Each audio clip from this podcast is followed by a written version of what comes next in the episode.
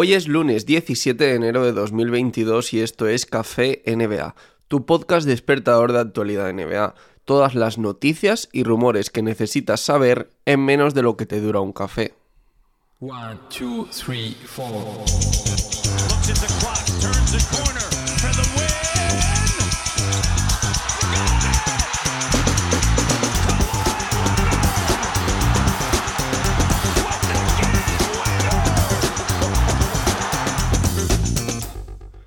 Pues afortunadamente los New York Knicks parecen empeñados en animarnos el mercado de fichajes de la NBA y tras completar el traspaso de Cam Reddish la semana pasada procedente de los Atlanta Hawks, parece que ya tienen claro cuál es su nuevo objetivo, Jalen Brunson de los Dallas Mavericks.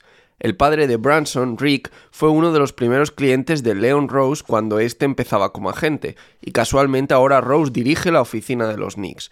Los rumores en cualquier caso no son nuevos, ya en el pasado los Knicks se han interesado por la situación de Brunson, aunque probablemente nunca se habían encontrado con unos maps tan dispuestos a escuchar ofertas.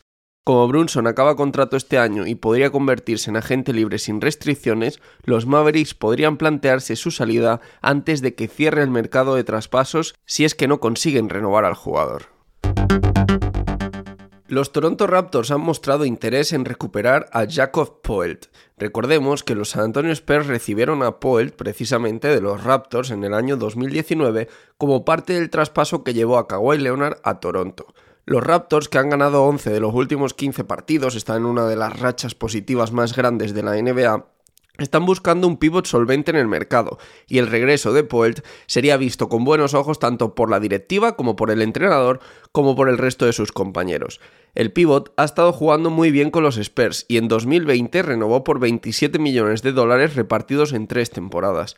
Pese a que su salario no es desorbitado, es precisamente el límite salarial del equipo de la franquicia de los Raptors la que complica el negocio pues los Raptors no quieren pisar el impuesto de lujo y se encuentran apenas 300.000 dólares por debajo del mismo.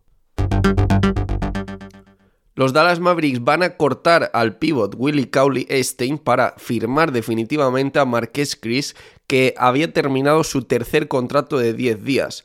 Marqués Chris firmará probablemente un contrato de dos temporadas por el mínimo salarial que serán alrededor de 3 millones en total, es decir, 1,5 millones por año. José Manuel Calderón ficha por los Cleveland Cavaliers como asesor especial de la front office. Calderón deja de esta forma su trabajo en la Asociación Nacional de Jugadores de Baloncesto, donde ha trabajado como asistente especial del director ejecutivo, colaborando estrechamente con la presidenta de la asociación, Michelle Roberts, y con todos los grandes cargos, con los grandes directivos de la asociación. Empezamos con buenas noticias en el apartado de lesiones. Por fin son buenas noticias y no son pocas. CJ McCollum volverá a las pistas esta semana. Recordemos que no juega desde el 4 de diciembre. Bama de Bayo también volverá a lo largo de esta semana después de perderse también a Prox las últimas seis semanas de competición. Anthony Davis podría volver en la última semana de enero. Davis se lesionó el 17 de diciembre y desde entonces los Lakers han sumado un récord negativo, 5 victorias en 12 partidos, lo que hace un récord de 5-7. Michael Porter Jr. podría volver a jugar esta temporada. Todavía no tenemos muchos más detalles, pero igual que espera la vuelta de Jamal Murray para antes de playoff, parece que Michael Porter Jr. estaría en una situación similar. En las malas noticias solo tengo una, pero la verdad es que es muy mala. Kevin Durant se lesionó la rodilla en el último encuentro de los Nets después de que su compañero Bruce Brown le cayese encima de la rodilla después de una caída del propio jugador, empujado, eh, estaba defendiendo una jugada, ¿no? Un poco muy mala suerte la jugada. Las pruebas han confirmado que sufre un esguince en los ligamentos de su rodilla izquierda y será baja para las próximas 4 a 6 semanas a la espera de ver cómo sanan esos ligamentos. Soy Javi Mendoza NBA, tanto en Twitter como en Instagram. También me puedes encontrar con ese mismo usuario en YouTube o en Twitch.